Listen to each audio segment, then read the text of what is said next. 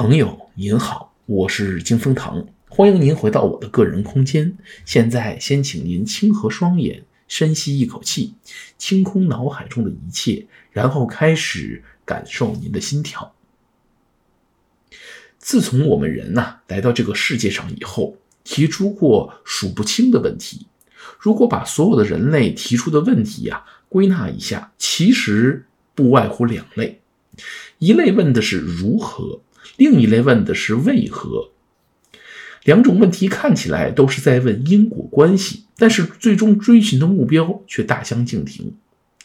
问如何，也就是在问事物是怎样发生的，问的是现实中的过程，比如如何生产一种产品呢？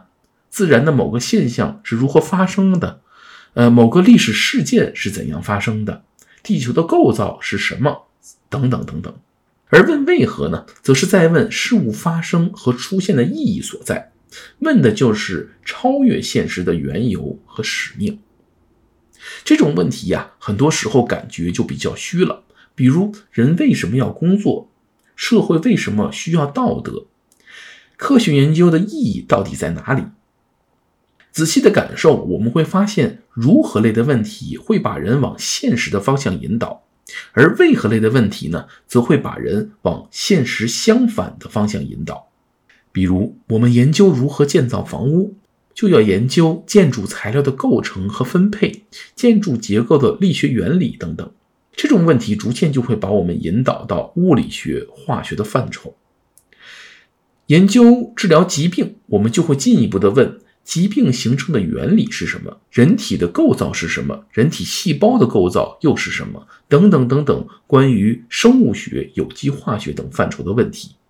其实啊，绝大部分的现代科学、现代社会学都是在研究如何类的问题。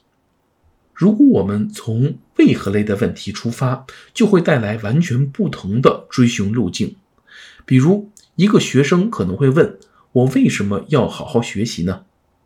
家长往往回答的是：“因为你是一名学生啊。”那我为什么要做一名学生呢？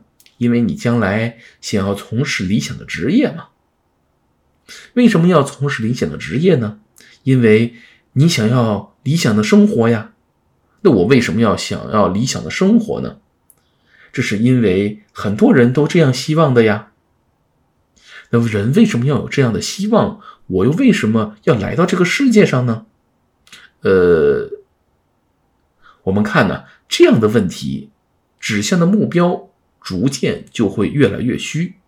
当然，很多时候人在回答不了为何的问题的时候啊，总会将呃如何类的问题相混淆。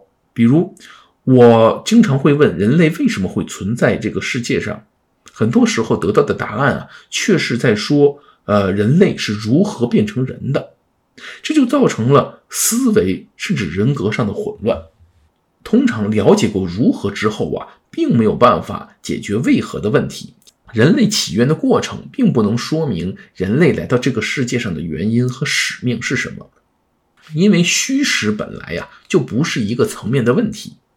但是人的奇妙之处就在于，他两种问题都会问，既有追求现实目标的需求，也有追寻。抽象意义的动机，这难道是说人其实是一种介于虚和实之间的存在吗？